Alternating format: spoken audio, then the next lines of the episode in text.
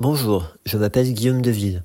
Je vous souhaite la bienvenue pour l'épisode numéro 41 de l'Evidence Based Physio Podcast, le tout premier podcast en français qui traite de la kinésithérapie fondée sur l'épreuve. L'Evidence Based Physio Podcast est soutenu par l'agence EBP, un organisme de formation qui propose des cours de formation continue fondés sur l'épreuve en kinésithérapie. Dans cet épisode numéro 41, j'ai eu la chance d'échanger à nouveau avec Jérémy Dubois, un confrère kinésithérapeute spécialisé dans la prise en soin des patients atteints de pathologies neurologiques. Jérémy conduit une thèse actuellement en lien avec la maladie de Parkinson. Il exerce dans un cabinet de kinésithérapie dédié aux patients souffrant de troubles neurologiques. Dans cet épisode, nous discutons d'une revue systématique qui décrit les bénéfices de l'utilisation du HIT, des exercices par intervalle à haute intensité, dans la sclérose en plaques. Très bon épisode à tous.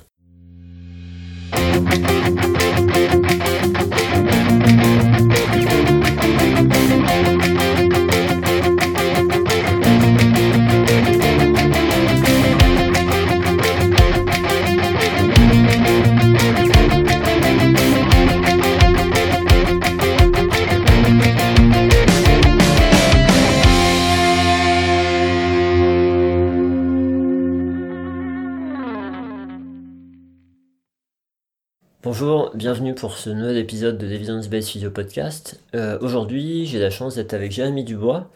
Jérémy Dubois, il était déjà euh, un de mes invités lors de l'épisode numéro 34. Salut Jérémy. Salut. Comment tu vas? Très bien. Et toi? Eh ben écoute, ça va, merci. J'ai eu euh, quelques petites difficultés d'installation de, setup. c'est un peu parti dans tous les sens, mais bon, on y arrive. Donc, merci pour ta patience, en tout cas.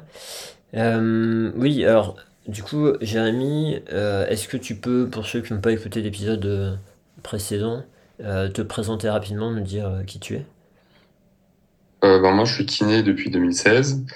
j'ai bossé un an à l'hôpital en neurologie et depuis 2017, j'ai bossé que en, neurologie en libéral. j'ai fait un master en méthodologie statistique en recherche biomédicale donc en, santé publique. Euh, et là, je suis actuellement en train de faire une thèse en épidémiologie sur la maladie de Parkinson. Et donc, euh, dans la vie quotidienne, je traite que des patients atteints de pathologies neurologiques, maladie de Parkinson, sclérose en plaques, euh, post-AVC, SLA, etc., etc. Et aussi, je fais de l'enseignement en école de kiné, pareil en, en neurologie et aussi en méthodologie de recherche. Ok, merci. Merci pour ces infos. T'en, es où là de, ta thèse C'est toujours des perspectives qui sont difficiles à appréhender quand on est à l'extérieur et t'en es où? En gros, euh, là, on commence à parler de soutenance, donc plutôt vers la fin. Euh, effectivement, c'est une thèse en fait que je fais à, mi-temps vu que je travaille à côté, donc euh, là, ça allonge forcément la thèse.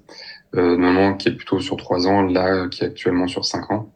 Mmh. mais on commence à avoir de bons résultats, donc je suis assez content. Ok. Super prometteur, mmh. prometteur. Et quand tu dis qu'on commence à parler de soutenance, ça veut dire euh, l'horizon, ça ressemble à quoi en fait? C'est dans quelques mois, dans deux ans On commence à parler en, avril. Ah ok. Donc je trouve que la pression commence à bien monter. Ok, bon bah écoute, en même temps, il courage pour ça. Hein. Il n'y a pas de. Il n'y a pas de raison, ça va aller. Enfin, j'imagine que ça va être un, bel, un bel et un gros effort à fournir. Euh, et euh, c'est un peu de la course de fond, ces histoires, mais avec des bonnes accélérations, je pense, de temps en temps quand même, non? Exactement ça. Et là, c'est les derniers kilomètres et c'est les plus durs. ok, ok, bon, bah, écoute, je, te souhaite que ça se passe au, mieux, en tout cas. Euh, alors, ouais, donc tu m'as, comme la, tradition le veut, tu m'as envoyé un article. Euh, est-ce que tu peux nous le présenter rapidement, nous dire euh, ce que c'est que cet article dont tu as souhaité parler aujourd'hui? Ouais, c'est un article sur la haute intensité dans la maladie de Parkinson. Donc, c'est une revue systématique euh, de Campbell en 2018. Et donc, c'est pour voir un peu l'efficacité de la, du HIT dans le traitement de la maladie de, la sclérose en plaques, excuse-moi. Et en fait, on va voir qu'il y a plein d'indications euh, et que c'est assez prometteur, en fait, comme traitement. Oui. Euh, alors, bon, je pense qu'il y a pas mal de gens qui euh, savent ce que c'est le HIT, mais euh, juste au cas où, est-ce que tu peux nous en donner des grands les grands principes, les grands traits de ce truc-là En gros, c'est d'exercices courts, sur une minute à peu près, une à deux minutes, avec des, euh, des pauses. et avec une fréquence cardiaque assez élevée, en tout cas de l'aérobie sur des périodes courtes. Donc ça évite, en fait, ils le disent dans, dans l'article, ils le comparent avec des du traitement intensif modéré mais sur une heure. Là, c'est sur 20 minutes, donc c'est beaucoup plus court, mais les effets sont bien supérieurs sur différents paramètres. Ouais. vraiment, c'est L'idée, c'est euh, quand même d'aller chercher plus haut en intensité qu'un effort qu'on pourrait maintenir plus longtemps, si j'ai bien, bien lu. Et, euh, sur, euh, sur 20 minutes au final, donc ce qui est plutôt réalisable après en ville ou sinon en, en auto-éducation pour les patients. donc c'est moins chronophage, mhm. il y a plus d'efficacité. Donc c'est c'est génial. Effectivement, c'est des, des, trucs intéressants à prendre. Mm. Et alors, du coup, sur ces histoires de, intensité, effectivement, la première, euh, le premier questionnement qu'on peut avoir quand on ne connaît pas l'application de ces principes-là à, des pathologies comme la sclérose en plaques, c'est euh, la notion de fatigue associée. Euh, moi, perso, je me rappelle la première fois où j'ai fait une séance de, de HIT avec des, des mouvements de musculation, etc je sais pas combien de temps j'ai mis à m'en remettre, mais euh, j'ai passé un certain temps sur le canapé. et là, du coup, euh, en termes de fatigue ressentie, c'était assez monumental. Et forcément, spontanément, je me dis, voilà, les patients euh, attendent de sclérose en plaques, on a tendance à se méfier justement de leur, fatigabilité. Et donc, comment, comment ça match en fait cette histoire-là? Bah, En fait, c'est que là, maintenant, tu as un peu un changement de paradigme en fait sur la, sur la fatigue de la sclérose en plaques. Avant, on disait, ben, y a de la fatigue, donc faut rien faire, etc. Euh, donc souvent on est assez limité et souvent on faisait que du passif. Là on est plutôt en train de changer et de se dire bon il y a de la fatigue, on va essayer de lutter contre. Et euh, forcément au début on n'aura pas des séances très efficaces dans le sens où on va pas aller à fond euh, pour, euh, pour qu'il y ait une bonne adhérence du patient. On va y aller progressivement. Euh, L'idée, c'est après de pouvoir cibler 70-80% de la, la, VO2 max ou de la fréquence cardiaque max, euh, mais on va pas forcément y aller tout de suite. Donc il y a cette progression qu'on va essayer de chercher, et après une fois qu'on l'a, euh, le patient en fait va pouvoir après adhérer plus facilement au traitement et euh, réaliser donc le, le, traitement sur plusieurs mois. Ok. Et euh, ok, bah, cette notion de progressivité. Et concrètement, les, les même si le paradigme évolue, en pratique, vraiment, est-ce que c'est bien le discours euh, qu'ils entendent, les patients? Est-ce qu'ils n'ont pas encore cette notion de, bah, je sais pas moi, soit de d'autres patients euh, atteints, à qui on a, dit ça dans le passé, soit par d'autres professionnels de santé, de attention, faut pas vous fatiguer, etc. Ouais, exactement. Alors ça, ils l'ont encore. Il faut un peu casser le, leur préjugé sur la fatigue. Déjà, au moins, leur, leur expliquer ce qu'est la fatigue. De dissocier la fatigue global général avec la fatigue musculaire. C'est-à-dire que le mouvement n'arrive plus à faire le mouvement au bout de, de l'effort. Donc, déjà, pour moi, disons que la première chose que je fais avec les patients, c'est de leur apprendre à mieux gérer cette fatigue, déceler en fait les moments où il y a cette fatigabilité musculaire qui s'installe, c'est-à-dire que le patient n'arrive plus à faire le mouvement. c'est pas grave, en fait, on va faire autre chose, et lui expliquer qu'en fait, ça revient. Hmm. C'est juste pour pour faire simple, c'est euh, simplement qu'il y a l'axone des neurones qui va être chargé d'ions. En fait, on envoie, on envoie, on envoie des ions. Euh, l'axone après sera chargé, ça va être vraiment un embouteillage d'ions. Et c'est juste, faut attendre que ben, l'axone se vide, donc l'autoroute se vide de, de, de, ces voitures. Et une fois qu'après ça peut, ça peut repasser, on peut refaire le mouvement. Donc en fait, expliquer au patient que c'est juste temporaire et que en fait, en refaisant de l'exercice, en, en allant de, de plus en plus fort, en fait, on va pouvoir justement limiter cet effet. Ok, ok. Ça, ça améliore le trafic un peu, quoi. Exactement. Avec, d'accord. et puis effectivement, le fait de, de, les aider à comprendre que c'est temporaire et que c'est bénéfique après, à moyen terme, long terme, il y a une part d'éducation importante à faire là-dedans. Bon, et puis après, de toute façon, même si euh, il y a encore des discours, des discours contradictoires qui peuvent arriver, bon, bah là, après, tu, on, rentre dans les problématiques de discours contradictoires en santé euh, de façon générale, de toute façon, voilà, c'est plus, plus spécialement, j'imagine, spécifique à, la sclérose en plaques. Euh, ok. Et là, du coup, alors, ce que, euh, ce que j'ai compris là par rapport à cette revue systématique, c'est que dans la majorité des études qu'ils ont sélectionnées, la haute intensité était appliquée via un, cyclo-ergomètre avec les jambes, sauf une où ils le faisaient avec les bras. Et d'ailleurs, a priori, ils ont eu des résultats qui étaient peut-être pas si intéressants. Donc, bon, il semblerait peut-être qu'avec les jambes, ça soit une bonne idée, mais euh, c'est vrai que, bah, encore une fois, moi, quand je pense hit, je pense à, certains mouvements, des burpees, des trucs comme ça. Euh, du coup, en, pratique, toi, tu l'utilises comment avec les patients? Ça dépend justement des patients. En fait, je pense que là, ils ont mis surtout le cyclo-ergomètre et euh, on se rend compte en neurologie, ils utilisent beaucoup le, cet outil. Je ne sais pas pourquoi, mais vraiment, ils, sortent beaucoup. je pense qu'ils ont peut-être un peu peur d'aller plus loin dans, dans, dans les exercices. Mais un patient, on va dire, qui a des, un petit EDSS, donc c'est-à-dire a beaucoup de handicap, ben, s'il peut faire du, des burpees, s'il peut faire des exercices, on va dire, fonctionnels, euh, debout, et que ça lui plaît, autant y aller. Après, le cyclo-ergomètre, oui, ça, ça peut être intéressant quand le patient est un peu plus atteint, ou en tout cas un peu plus euh, euh, ben, moins adhérent à, du crossfit ou euh, euh, à des choses plus plus euh, debout, plus pas sportif parce que finalement tu vas dire que le cyclo-ergomètre c'est sportif, mais voilà, si, si, finalement il préfère être assis et juste pédaler à fond, ben, autant l'utiliser. Je pense que c'est vraiment adapté selon le patient. Et qu'il n'y a pas que ça effectivement. potentiellement aussi, bah, comme tu disais, par rapport au fait qu'ils puissent reproduire chez eux. Bon, si jamais ils ont un, super vélo d'appartement, ils adorent faire ça, etc., euh, pourquoi pas au final. Et, euh, hmm. autrement, bah, pas L'idée, ça va pas être d'obliger tous nos patients à, acheter des, des vélos d'appartement ou des, choses, euh, des équipements professionnels. Il y a plein d'autres façons de, se servir de ça. Et euh, ok, bah, donc tu, tu fais ce, transfert-là. Euh, c'est quoi pour toi les éléments de cette revue systématique qui semblent être le plus important à, à transmettre aux auditeurs? S'il y a, je sais pas, un truc, un truc ou deux. Ben, déjà, je pense c'est casser un peu ce, cette idée qu'on peut pas faire de l'aérobie avec les patients euh, atteints d'une sclose en plaque. Pour moi, déjà, ça, c'est énorme. On, peut en faire. Ce sera surtout l'adhérence, en fait, qui, qui, qui va changer, qui va euh, être déterminante, mais on, on peut en faire. Euh, déjà, ça, c'est vraiment le plus important. Okay.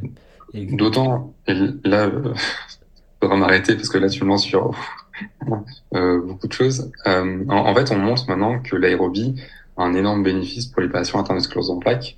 On montre que ça permet en fait déjà de mieux perfuser le cerveau, que ça permet de développer des facteurs neurotrophiques. Même ils en parlent aussi dans, dans cette étude, des facteurs neurotrophiques, et aussi que l'aérobie permet de recréer de la myéline et donc préviendrait et là je le dis euh, euh, vraiment au conditionnel, préviendrait euh, l'apparition de nouvelles, de nouvelles poussées. Mhm. En tout cas, c'est surtout que on, ce qui est sûr actuellement, c'est qu'on peut plus facilement récupérer des atteintes après une poussée grâce à l'aérobie et prévenir en tout cas l'apparition de séquelles. Oui, oui, par rapport à ces, à ces patients qui ont des, des épisodes espacés avec avec euh, de la récupération. Et euh, mais là c'est pareil, hein, dans l'étude, ils, ont même. Euh, enfin, forcément, vu que c'est une revue systématique, ils ont regroupé plusieurs types de, de populations. Et comme tu disais, bah, il y a des patients peu atteints, il y a même des patients très atteints, des patients avec des, évolutions progressives, enfin, il y, a vraiment un, peu tout ça. Et donc, ça a été testé sur ces différentes populations. Et, à chaque fois, il y a eu des intérêts de retrouver, alors pas forcément toujours sur les mêmes indicateurs pas, forcément, si j'ai bien compris, aussi toujours sur les indicateurs, euh, sur les critères d'évaluation principaux euh, des études. Juste, bon, bah, il y, a quand même toute une littérature qui va dans le même sens. Et euh, ça, c'est quelque chose qui a du poids. Et, et puis en plus, qui, comment dire, qui va dans le même sens que d'autres pathologies neurologiques et même en dehors de la neurologie. Donc, voilà, tout ça, ça, ça ajoute ça ajoute du poids à, cette, à cet apport-là, ouais. Et alors, juste une question, euh, quand tu parles d'aérobie, est-ce que tu peux le définir? Parce que, euh, tu vois, moi, euh, moi j'aime bien faire du vélo, et dans les, les programmes d'entraînement vélo, etc., quand on va parler d'aérobie, on est vraiment sur de l'endurance fondamentale, tu vois. Et Et là, du coup, c'est, enfin, j'imagine que c'est pas la même chose parce que dans le HIT, on n'est pas dans les mêmes filières énergétiques. Donc, euh, toi, là, tu, utilises le mot aérobie, euh, c'est quoi derrière? En, pratique, on utilise la fréquence cardiaque maximale. Donc, euh, on calcule la fréquence cardiaque maximale euh, avec les patients et après, on leur dit, ben voilà, votre objectif, c'est d'aller sur du 80% ouais. de cette fréquence cardiaque maximale. Ok.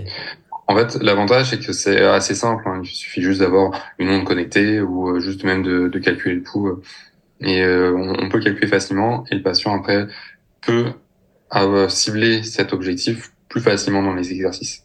Donc soit on, les invite quand même à soit prendre une onde connectée ou soit prendre un, saturomètre. Oui. À peu près cibler cette, euh, cette fréquence cardiaque maximale, euh, les 670-80%, pour pouvoir le reproduire plus facilement à la maison. Ouais, ouais ok. Ouais. Donc ils peuvent, ça, ça peut être intéressant pour eux de s'équiper avec ça.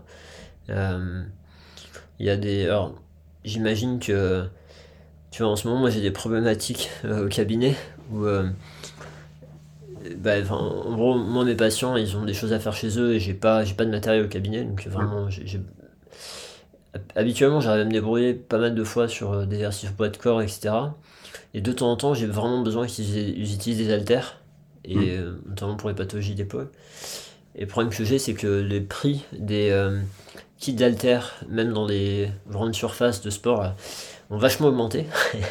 et je me retrouve à, avant, c'était pas compliqué de, de faire acheter ces choses-là aux patients. Et maintenant, ça le devient. Vraiment. Euh, toi, là, comment tu arrives à t'en sortir justement à, ce sujet-là par rapport à des saturomètres, par rapport à des montres connectées avec tes patients?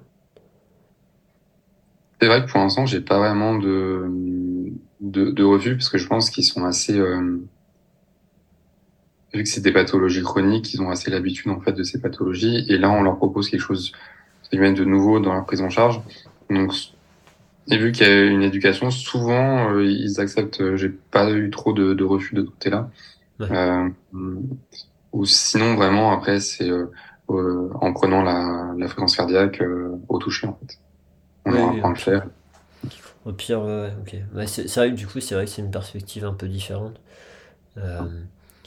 Parce que même, même s'il euh, il y a pas mal de gens qui disent maintenant que des pathologies, des douleurs musculo-squelettiques, c'est quelque chose de chronique, parce que ça revient, etc. C'est vrai que la perspective avec les patients, c'est plus euh, vous allez vous en servir pendant un certain temps et après vous en aurez peut-être plus besoin. Alors que là, là vu qu'il y a quand même cette pathologie qui est installée, c'est peut-être moins, moins un problème, effectivement. Bon. Et puis ça trahit sans doute l'habilité avec laquelle tu, arrives à, les aider à comprendre l'intérêt de, de, cet outil-là aussi. Hein. Donc, euh, même ça en pratique, c'est pas. J'étais en train de me poser la question euh, s'il n'y avait pas des, des aides de prévues ou des. Euh, ou des. Je sais pas moi, des. Des protocoles qui peuvent exister, émerger, etc. Où justement ça pourrait être fourni aux patients. Il faut que ça te fait sourire. Non, à ma connaissance, on n'a pas à part les protocoles de recherche. Ouais, ouais, ouais. dans ces cas-là, ouais. Ouais, je comprends. Ouais, puis c'est vrai que maintenant, les mondes connectés, c'est quand même beaucoup plus euh, fréquent que. Aussi, vraiment, au pire, c'est une prise de mesure euh, euh, au, toucher. là, c'est surtout pour cibler la fréquence cardiaque maximale. Après, le matériel, effectivement, si ils peuvent être debout, ils peuvent faire des burpees, ils peuvent faire ce type de choses, etc. C'est vrai que c'est plus si ils sont en fauteuil, euh, parce qu'en fait, je rebondis par rapport au cyclo-ergomètre. Là, ça peut être intéressant d'avoir un cyclo-ergomètre ou d'avoir euh, un, un motomède. Mais euh, effectivement, tu vois, le, le motomède, ils vont pas l'acheter. Donc, euh, c'est que ce type après de, de, de protocole euh, sont moins réalisables justement quand le handicap augmente. Oui, je comprends. Parce qu'effectivement, il faut du matériel beaucoup plus coûteux, beaucoup plus professionnel. Ouais. Mais tu vois, enfin, je, sais pas, ce serait peut-être pas déconnant quand même à l'avenir de voir. Euh, parce que avoir. Je, tu vois, avoir des, des cannes de marche prises en, charge, c'est un truc qui me semble logique.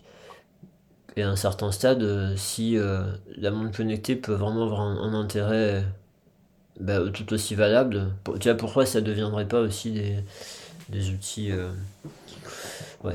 Bah, bon, après, peut-être la différence, c'est qu'il n'y a pas, c'est pas des, des, fournisseurs de matériel médical euh, qui fabriquent les trucs et, du coup, la démarche va pas être faite peut-être par, par des fabricants, mais Mais dans l'absolu, ouais, ouais, ça, pourrait peut-être avoir du sens, je sais pas. Ok. Et donc, euh, donc là, là, par rapport à ces, à ces choses-là, effectivement, ça semble pas si compliqué que ça à mettre en, place. Euh, en termes de, entre guillemets, posologie, euh, je sais pas, les, les, conseils que tu donnes à tes patients, c'est de s'en servir euh, combien de fois par semaine Tu disais des séances autour de 20 minutes. Enfin, concrètement, c'est quoi tes recommandations? Moi, mes recommandations, c'est que les patients le fassent. En fait, si, si on cible... Euh, parce que je, pensais des fois, on, on, se dit non, il faut faire 5 fois par semaine, ouais, 3 ouais. heures, etc. Ouais, tu fais ça une semaine, deux semaines, trois semaines, c'est miraculeux. Mais après, non, c'est plus possible. Non, non, euh, parce que j'essaie de viser ouais, du trois fois par semaine, 20 minutes. Euh, déjà, c'est très très bien sur des périodes de, de six semaines. Euh, en, en, reprenant au bout de six semaines de refaire un point par rapport à ça. Si besoin, on peut faire aussi un point au milieu. Euh, L'idée, c'est surtout que le patient arrive à le suivre. Voir qu'est-ce qui aide euh, le patient à réaliser l'exercice, qu'est-ce qui l'empêche de réaliser l'exercice euh, Est-ce que c'est trop difficile? Est-ce que c'est trop long? Est-ce que c'est barbant, etc. Mm. Donc voilà, c'est euh, on, on, essaye d'adapter, mais effectivement en termes de posologie, pour moi c'est plus une posologie euh, adaptée aux patients. Euh, c'est que le minimum c'est au moins trois fois par semaine, mais plus en fait c'est pas c'est pas plus efficient en fait. Ouais, c'est pas sûr qu'il y ait un gros intérêt à, faire plus de trois fois. Bah, enfin, ça, ça fait partie des choses euh, qui sont importantes euh, à connaître, même pour les patients. Bon, c'est vrai que parfois on a des patients euh, qui vont plus facilement nous parler des limites, des barrières, etc. Et donc, on a plus un travail à les motiver à, à, mettre en place. Et parfois, on a des patients qui ont tendance à y aller trop fort quand même.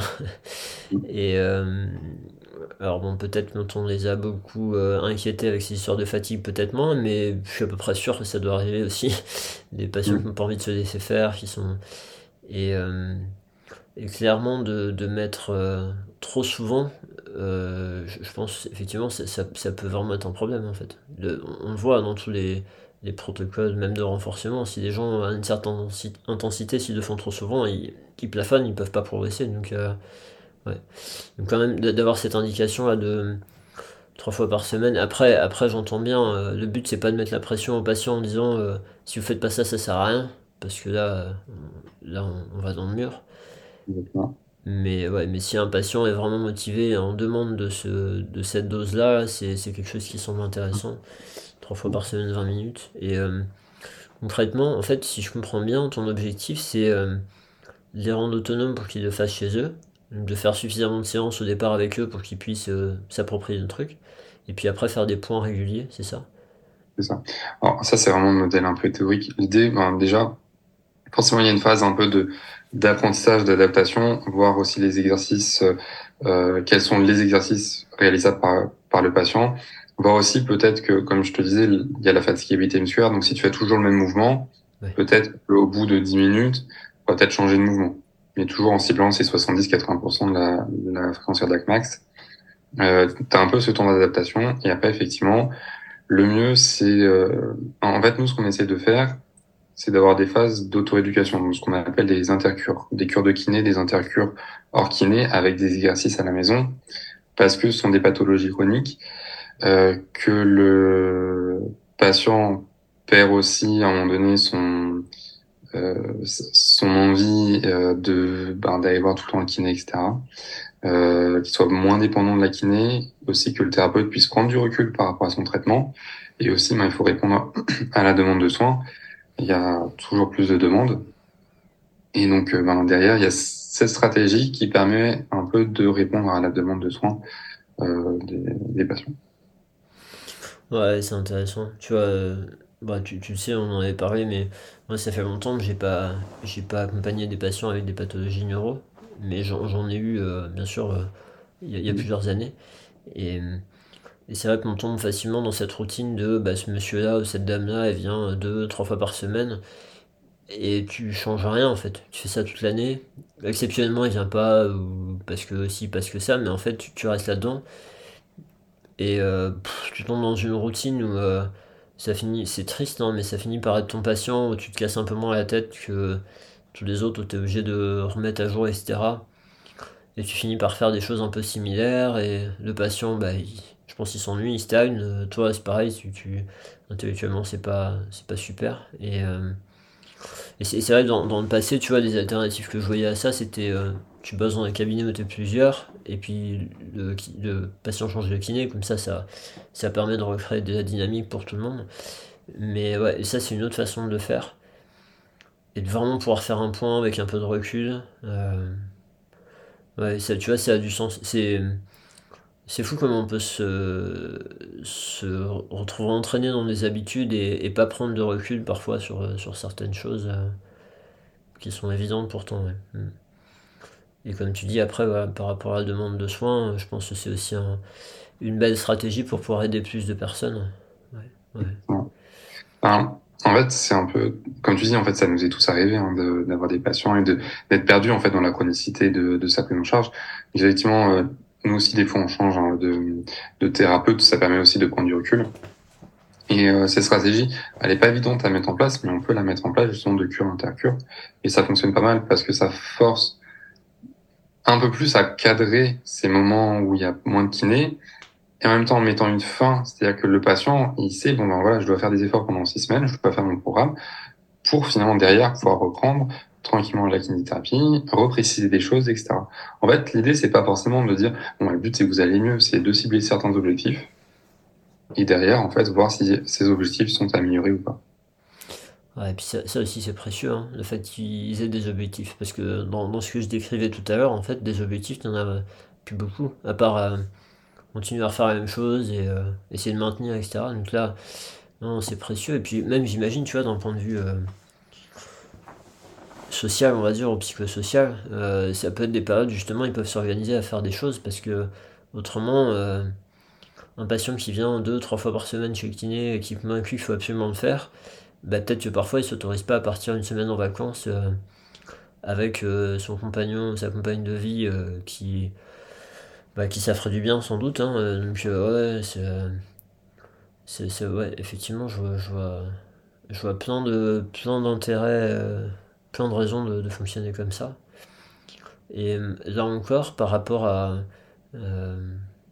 par rapport aux prescriptions, on va dire, c'est c'est quelque chose que tu arrives à gérer facilement Parce que si tu vois un patient qui voit euh, tant, tant, de fois par semaine, si tu lui dis que peut-être pendant 6 semaines vous allez faire de votre côté, euh, est-ce que tu rencontres des difficultés par rapport à ça?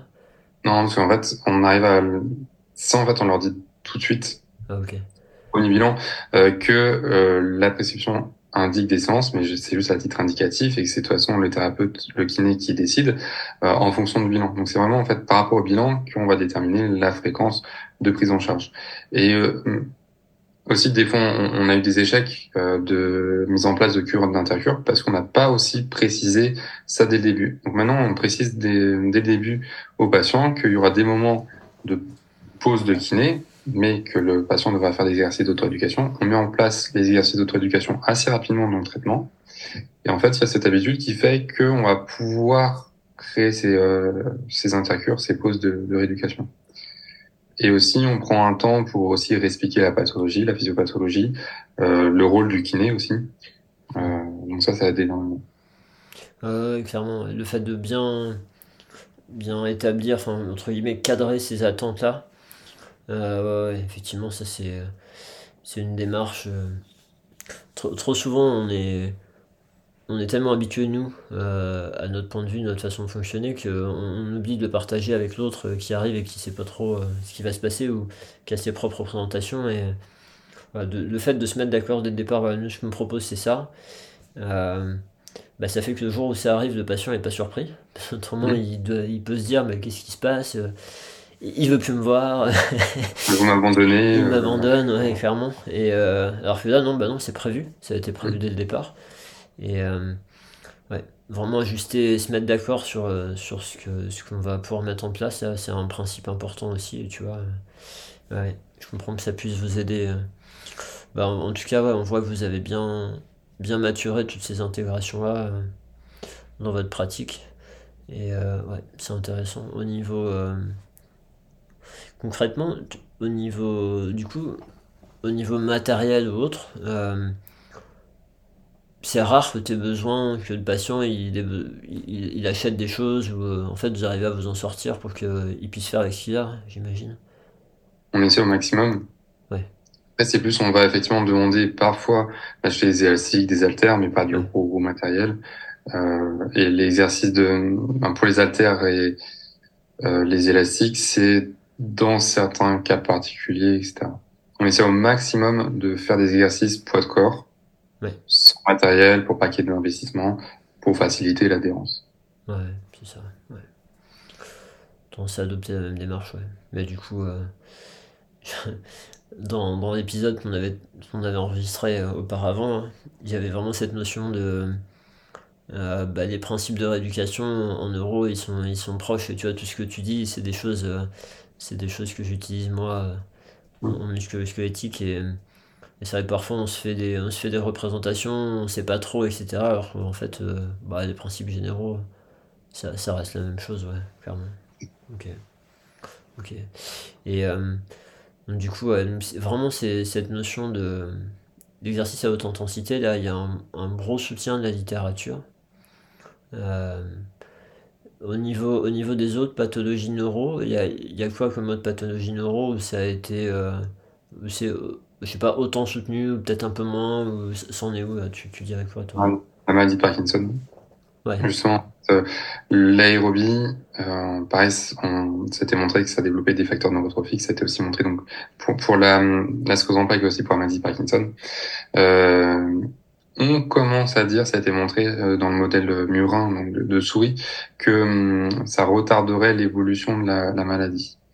Donc on est encore sur l'animal, on, on, est moins sur le hum, l'humain sur le côté préventif de, de, dégradation.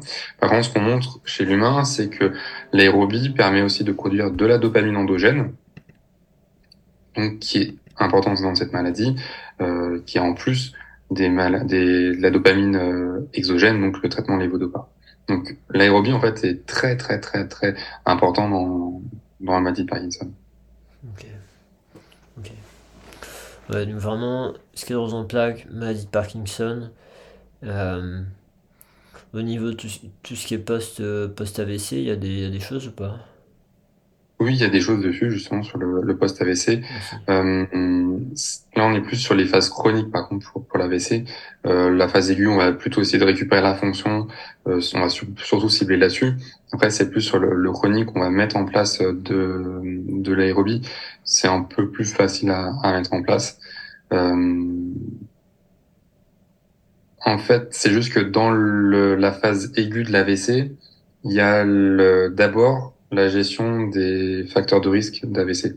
C'est d'abord on essaye de maîtriser ça, et une fois, grosso modo, que le cardiologue dit OK, on peut mettre en place ce type de protocole, on peut y aller. Donc d'abord on attend que les facteurs de risque soient annulés, soient supprimés, et après on peut commencer à faire ce type de traitement. D'accord. Et j'imagine, alors là ça va demander sans doute d'autres adaptations en fonction du niveau de récupération euh, motrice notamment. C'est mmh. peut-être pas facile à mettre en place avec tous les patients. En, plus, euh, parfois il y, en a, il y, en a, qui vont avoir que entre guillemets un hémicorps pour, euh, pour pomper du, de l'énergie, de l'oxygène, et, etc. Mais ouais, ça, vous arrivez quand même à, à trouver des moyens de, de le mettre en place alors. Alors, c'est vrai que sur l'AVC, nous, on va moins mettre en place ce type de... On, on va forcément mettre du HIT, hein, euh, on va essayer de mettre de l'aérobie, ce type de choses. Euh, ça va vraiment dépendre en fait des objectifs des patients, ça dépend aussi de... Euh, s'il y a la mise en place d'une parésie spastique, on va essayer d'abord de diminuer la parésie spastique. Hmm. Euh, ce qui est plus facile, en fait, c'est juste que intuitivement, ce qui est plus facile dans la maladie de Parkinson ou dans la sclérose en plaques, c'est que on a le, le, ce côté dégénératif. Donc tout de suite, dès le début de la maladie, on va essayer de mettre en place le HIT. Euh, c'est un peu plus facile, on, on va dire, à, mettre en place. Ouais. Ouais, c'est vrai, c'est pas du tout le même. Euh, c'est vrai. C'est pas le changement brutal, euh, enfin bon, sauf s'il y a des poussées, mais, mais même de toute façon, il peut y avoir des, de la récupération. Mais c'est, pas, oui, c'est vrai que c'est pas le même contexte. ouais, je comprends. Et ouais, je comprends. Et, du coup, euh, vas-y, vas-y, vas-y. C'est un peu justement ce qui, euh, euh le, bénéfice de l'aérobic et ici du, du HIT pour Amadi Parkinson et pour Ascot en plaque, c'est un peu près le même principe, c'est qu'on développe des facteurs neurotrophiques, on développe une plasticité cérébrale qui fait que derrière, on va essayer de retarder en fait certaines maladies. En tout cas, pour la, la sclérose en plaques, par exemple, on va recréer la myéline. Donc ça, c'est énorme en fait. C'est-à-dire qu'on a une poussée, le patient va essayer de récupérer au maximum, on va essayer de capitaliser les, les capacités du, du patient pour essayer de retrouver le niveau qu'il avait avant. D'accord, d'accord. Ouais, donc vraiment un truc euh, intéressant et plein de promesses pour eux. Hein. Et, euh, et l'avantage du HIT euh, par rapport à un, un, autre traitement aérobique pour la sclérose en plaques, c'est que vu qu'il y a des pauses, ça permet, comme je disais, cette histoire de d'axone qui se remplit d'ion, c'est un peu vider cet axone pour après relancer l'exercice. Le, donc vu que c'est entrecoupé de pause, le patient peut mieux gérer sa fatigue et donc finalement peut plus facilement réaliser son exercice pendant les 20 minutes que si c'était 10 minutes d'exercice euh, en continu. À la fin, ça devient compliqué. C'est plus facile pour lui de faire du hit euh, en 20 minutes que 10 minutes euh, en, continu. oui, il y a vraiment ce. Bah, tu vois, c'est la question que j'allais te poser en fait dans, ces histoires de tu vois, bah, probablement que des exercices moins intenses bah, ont quand même un bénéfice. De, probablement que ça vaut, ça vaut le coup quand même de proposer des choses à des patients euh, de cet ordre-là, si jamais ils sont trop réfractaires au HIT ou euh, pas, pas laisser tomber le reste peut-être, ou peut-être même en, en termes de les préparer à faire certains mouvements ou activités pour mettre de l'intensité après. Mais euh, tu vois, la question que je me posais là, c'était est-ce que, par rapport à ce que tu as dit au début, est-ce que en fait un des avantages du 8 c'est que ça prend moins de temps et du coup bah, d'un point de vue euh, pratique c'est plus facile à intégrer est-ce que c'est l'avantage principal? Bah non en fait c'est il y a aussi cette notion de euh, saturation on va dire euh, ou avec le HIT donc high intensity interval training du coup bah il y a effectivement il y a des, vraiment des temps de pause significatifs là du coup ils, arrivent à rediminuer et à, à rediminuer la charge au niveau actionnel et après à repartir. Euh, il y, a vraiment. Y a, enfin, en, tout cas, d'après euh, ce qui ressort des études, il y a une supériorité. Et la, la théorie derrière, elle, est là, à la fois au niveau euh, physiologique et à la fois au niveau, au niveau observance, on va dire, tout ce qui est d'un point de vue praticité, etc. Donc clairement, tu vois, moi, ce que je m'imagine, mais j'y reviens, hein, c'est un des plus gros obstacles, c'est probablement les, représentations des patients, et par rapport à tout ce qu'on leur a dit. Et c'est ça qui fait que, euh, oui, bah, tout l'aspect éducatif, euh, pour vous, c'est quelque chose de crucial, j'imagine. Ouais. C'est. Et comme je te disais, euh, en, fait, c'est que tu me dis, oui, que le HIT, les, les aussi en général, effectivement, il est montré cliniquement, il est montré biologiquement ça, c'est fort en fait pour dire qu'un traitement est efficace. Et euh, en plus, tu répètes l'expérience de différentes manières, avec différents sujets, avec différents protocoles. Tu as toujours les mêmes résultats. Mmh. Donc vraiment, le, HIT en fait est hyper prometteur sur le traitement de, de, de la sclérose en plaques, que ce soit en termes de force, en termes de retard, en tout cas de récupération de, de poussée, je vais plutôt aller dans, dans ce sens-là, récupération de poussée, en termes après de qualité de marche, etc., etc. Après, effectivement, comme tu as dit, c'est pas une panacée. Il y a pas, il y a pas que, il faut pas absolument toujours faire du hit. Il faut toujours adapter selon le patient. Euh, pour certains patients, c'est pas adapté. Il faut juste faire du renforcement. Euh, ça va aussi dépendre de l'objectif euh, de, de, traitement. Oui, bien sûr. De ce qui est important pour lui. Enfin, voilà, on rejoint les prises en soin de, de tous nos patients, quoi, de, de, de, cibler ce qui est important pour eux. Oui, clairement. Et tu vois, ce que tu dis, ça me, ça me faisait penser à autre chose qui m'a échappé. Euh... Ouais, non, ça m'a échappé. Désolé. non, bah non, non, je t'en prie. Non, je me concentrais sur, euh, sur ce que tu disais, je te suivais. J'avais un premier truc, qui, enfin un truc qui m'était venu au début. Et euh... bon, mais c'est pas grave, si c'est important, ça reviendra. Euh, ok, donc effectivement, bon, on voit, on voit tout l'intérêt de ces choses-là, de pas craindre de proposer ça à nos patients, de pouvoir s'appuyer là-dessus aussi pour euh, qu'ils puissent faire euh, réaliser de, leur côté, etc. Euh, concrètement, toi, tu, quand ils sont dans des périodes où ils viennent au cabinet, ils le font au cabinet, j'imagine. Et du coup, chez eux, ils sont un peu tranquilles alors? Entre guillemets ou Mm. il y a quoi En fait, comment tu que- ça? Au début, tout, tout, tout au début, déjà, on essaye de leur apprendre à faire les exercices. Ouais. Nous, au cabinet, on- euh, les patients restent une heure. Ils sont une demi-heure avec le kiné et après une demi-heure en autonomie. Donc, ça permet déjà, pendant cette deux- deuxième demi-heure, cette demi-heure d'autonomie, euh, ça permet aux patients d'appréhender l'exercice, de pouvoir le réaliser et euh, finalement de voir qu'il peut le réaliser. Après, on essaie de mettre en place des protocoles. Si on veut vraiment faire du hit, on va dire, bon, voilà, on va cibler cette, euh, cette fréquence cardiaque. euh, Il va le réaliser euh, au, au cabinet. Euh, donc déjà, il essaie de le mettre en place au cabinet. Et après, on essaye soit directement de faire une intercure. Donc, on fait le- un protocole, euh, un sorte de, de contrat. Vous devez faire ça, ça, ça, ça, et on se revoit d'ici euh, trois mois ou excusez-moi, trois, semaines ou six semaines selon le besoin. Et pareil, si on, euh, le patient, on dit au patient s'il a besoin de nous contacter, euh, de refaire un point, qu'il nous appelle pour prendre rendez-vous sans souci. Euh, soit on y va directement, soit on y va de façon progressive, c'est-à-dire qu'on va mettre en place aussi cette autoréducation à la maison, euh, et donc diminuer le nombre de séances de kiné pour remplacer par des séances à la maison. Ouais, tu fais progressivement comme ça. Ouais. D'accord. Bon, bah, encore une fois, j'imagine que c'est des deux options que tu proposes aux patients et puis tu vois avec eux ce qui leur va le mieux et puis, euh, et puis après c'est parti. Ouais, ouais, ok. Ouais, bah écoute, merci parce que ça, ça donne, euh, en fait, ça donne plein d'éléments pour, euh, pour vraiment visualiser comment ça peut être mis en place en pratique. Je pense que ça pourrait aider les, nos auditeurs et alors déjà ceux euh, qui se spécialisent en neuro, qui le sont déjà, ou, même euh, des kinés plus généralistes qui voient des patients neuro, ça pourrait peut-être leur, euh, leur donner des perspectives différentes. Justement, de, bah, par rapport à ce que je disais, moi dans ma pratique, les derniers patients neuro que j'ai euh, bah, de, de, oui, de leur proposer des choses variées, de faire évoluer ça, etc.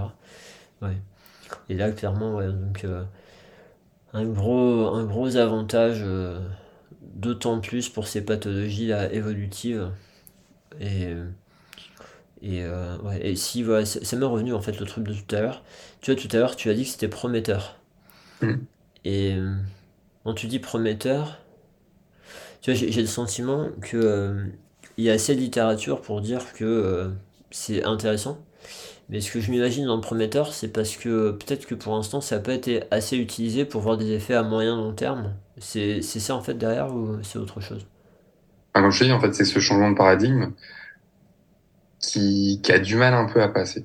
Ouais, bah, Effectivement, c'est plus on va le mettre euh, en place dans notre pratique courante, plus en fait on sera habitué à faire ça, et c'est à ce moment-là en fait que ce sera plus facilement utilisable. Parce qu'il y a certes la recherche qui montre que ok, de, dans un milieu aseptisé, je dirais, ça fonctionne, mais est-ce que derrière, dans un, milieu euh, écologique, dans, dans la vie quotidienne du patient, est-ce que ça, ça peut fonctionner? C'est pas parce qu'un traitement peut être très efficace, mais derrière, si son application, euh, l'adhérence est, pas travaillée, forcément le, traitement sera, sera un échec. Donc euh, il y a ce côté-là aussi à, je pense, ces préjugés, cette éducation aussi à mettre en place pour les patients, de, pour qu'ils puissent réaliser ces exercices. Voilà, il y a, ça à modifier. T'es en train de faire de la pub pour mon, e-learning. en fait, là, bah, forcément, tu, ça me parle, moi, par rapport à toutes ces notions de motiver ses patients pour faire leurs exercices euh, et euh, l'éducation, etc. Enfin, ouais, bah, clairement, on y revient souvent à ces histoires-là. Euh, ouais, on y revient souvent. Mais euh, du coup, tu vois, moi, je me demandais, c'est c'est quand même pas quelque chose de, si ancien que ça. Peut-être on n'est pas à l'abri aussi de découvrir des effets sur euh, les évolutions à long terme, euh, des effets même plus, plus intéressants. Tu vois, c'est des. Je sais pas pourquoi je pense à ça, mais c'est comme les, les, les situations, c'est les projections euh, au niveau écologique. tu dis là, il y a un terrain qui est complètement ravagé, il n'y a plus rien, etc. Et quand tu laisses faire la nature, finalement, ça va plus vite que toutes les prévisions qu'on avait pu faire quand ça se passe bien, tu vois. Et, euh, et du coup, je sais pas, peut-être on n'est pas à l'abri de jours où euh, ça c'est plus adopté en pratique. Alors, la première étape, effectivement, c'est que les professionnels soient convaincus de l'intérêt parce que ça change le discours auprès des patients. clairement, ça prend du temps. Clairement, il doit y avoir des, un travail à faire auprès des associations de patients aussi, parce que probablement qu'ils ont des influences aussi. Et, et tout ça, le jour où ça devient une pratique un peu plus courante, ben, on n'est peut-être pas à l'abri de voir 15, 20, 30 ans après des choses qu'on n'espérait peut-être même pas. sauf s'il y a déjà un recul comme ça, je, je sais pas, mais je suis pas sûr. Sur l'aérobie, pas à ce niveau-là. Euh, on est encore sur des concepts euh, assez anciens, qu'on qu 60 ans, 70 ans. J'ai l'impression quand même qu'en en neurologie, ces 20 dernières années, il y a eu beaucoup d'évolutions. Euh, comme je disais, on, là, on est vraiment en train de changer de paradigme sur on fait du passif, non, en fait, il faut pas faire que du passif, il faut faire de l'actif. Non, il faut peut-être pas faire que de l'actif, il faut faire de l'aérobie. Euh, donc on est vraiment sur quelque chose où on, y va un peu plus. Et là, c'est un vrai challenge hein, pour pour nous kinés de, de modifier euh, les, les préjugés qu'on est patients. Euh, mais c'est ce qui rend aussi la neurologie en fait passionnante, c'est que en fait c'est pas t'as as ce défi où t'as le côté chronique qui apparaît, mais en fin de compte c'est c'est plus un, challenge de dire, OK, le patient euh, a une pathologie chronique, comment je peux faire pour qu'il ne soit pas euh, dépendant de la kiné, comment je peux faire pour qu'il puisse réaliser des exercices à la maison et rester autonome un maximum. Ouais. Ouais, puis voilà, puis euh, bah, chaque patient est différent, donc tu ramènes cette complexité qui, bah, qui met de l'intérêt dans notre travail et qui fait que on peut faire ça pendant des années sans s'ennuyer parce qu'il y a de la variabilité, etc. Et il y a toujours des nouvelles choses. Ok. Ok, bah, vraiment, vraiment intéressant. Merci pour euh, le partage de cet article-là. Euh, d'ailleurs, dans, l'intro, hein, il, mentionne, euh, il mentionne aussi le fait que ce genre de, de, protocole, c'est intéressant pour plein de pathos, en fait, et pas, même pas que en euros. Donc, bah, ouais, j'invite les personnes intéressées à, aller se renseigner un petit peu là-dessus, à, aller chercher de la, littérature s'ils le veulent dans leur domaine d'exercice. Ouais, merci pour ça, Jérémy. Euh, écoute, euh, habituellement, pour finir le, podcast, on, demande si, enfin, je demande à, mon, invité si jamais il a des, choses qu'il aimerait euh, promouvoir en ce moment. Bon, là, j'avoue que j'ai un, petit conflit d'intérêt de demander ça.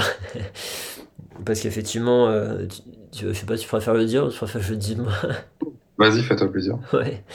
En fait, euh, bah oui, là, là je, pense que des personnes qui nous suivent ont, dû le voir, mais on a, la chance euh, que Jérémy et Iris, euh, c'est ta collègue Iris avec qui on a fait l'épisode 34, vous nous avez fait un, e-learning sur justement la, neuro, la prise en charge des patients atteints de pathologies neurologiques en, en kiné, avec des, grands, chapitres sur euh, sur les pathologies euh, de Parkinson, de sclérose en plaques, euh, post-AVC, etc. donc, ouais, donc les, là, les périodes en plus, ça tombe dans les périodes d'ouverture des, inscriptions. Donc, c'est notre nouvel e-learning de cette période d'ouverture. Et voilà, donc si ça tente des personnes de se mettre un peu, enfin de se mettre à jour sur le sujet, de, de clairement, enfin encore une fois, moi là j'ai plus l'occasion de voir des patients avec des pathologies neurologiques, mais je sais que ça a été un besoin pour moi il y a pendant longtemps de, me dire mais ce que je propose là, est-ce que je suis pertinent C'est des choses que j'ai vues à l'école, j'essaie de réfléchir par moi-même, etc. Mais je suis pas très à jour sur euh, les évolutions. Comme tu dis, ça, ça, a bien évolué depuis 20 ans. Donc, euh, bon, ça fait pas 20 ans que je suis diplômé, mais ça va pas tarder à arriver en fait. Et ouais, donc euh, ouais, je, me, me dis que. Enfin, en tout cas, c'était une idée qui nous semblait séduisante et, euh, et voilà. Donc j'invite les personnes intéressées à aller, euh, aller sur le site de l'agence EBP et puis voir euh, le programme. Il y a un programme détaillé, voir si ça vous, si ça vous intéresse. Et si ça vous intéresse, eh ben, faites-vous plaisir et n'hésitez pas à nous faire des retours aussi, hein, parce que c'est des, des, choses qu'on travaille ensemble et, et qu'on est prêt à faire évoluer, à assaisonner un petit peu différemment en fonction des retours. Donc, euh, donc voilà, voilà, c'est moi qui ai fait la promo du coup euh, pour toi. Euh, Est-ce qu'il y a d'autres il y a, d'autres choses en ce moment dont tu aimerais parler ou c'est surtout ça À part ma thèse que j'espère sortir bientôt. Mais ouais, non, il y a. En, neurologie, en fait, ça commence vraiment à bouger. Tu as beaucoup de congrès qui se, qui se mettent en place, etc. et vraiment, il y en a tellement que je peux même pas je peux même pas les suivre euh, tous parce qu'il y en a vraiment beaucoup, beaucoup. Euh, la, la, neurologie, c'est un champ énorme avec énormément de, de choses qui, qui se développent. C'est hyper passionnant. Ouais, super. Vous, vous arrivez, petite question bonus. Hein euh, c'est quoi vos, vos, liens de pratique avec des neurologues?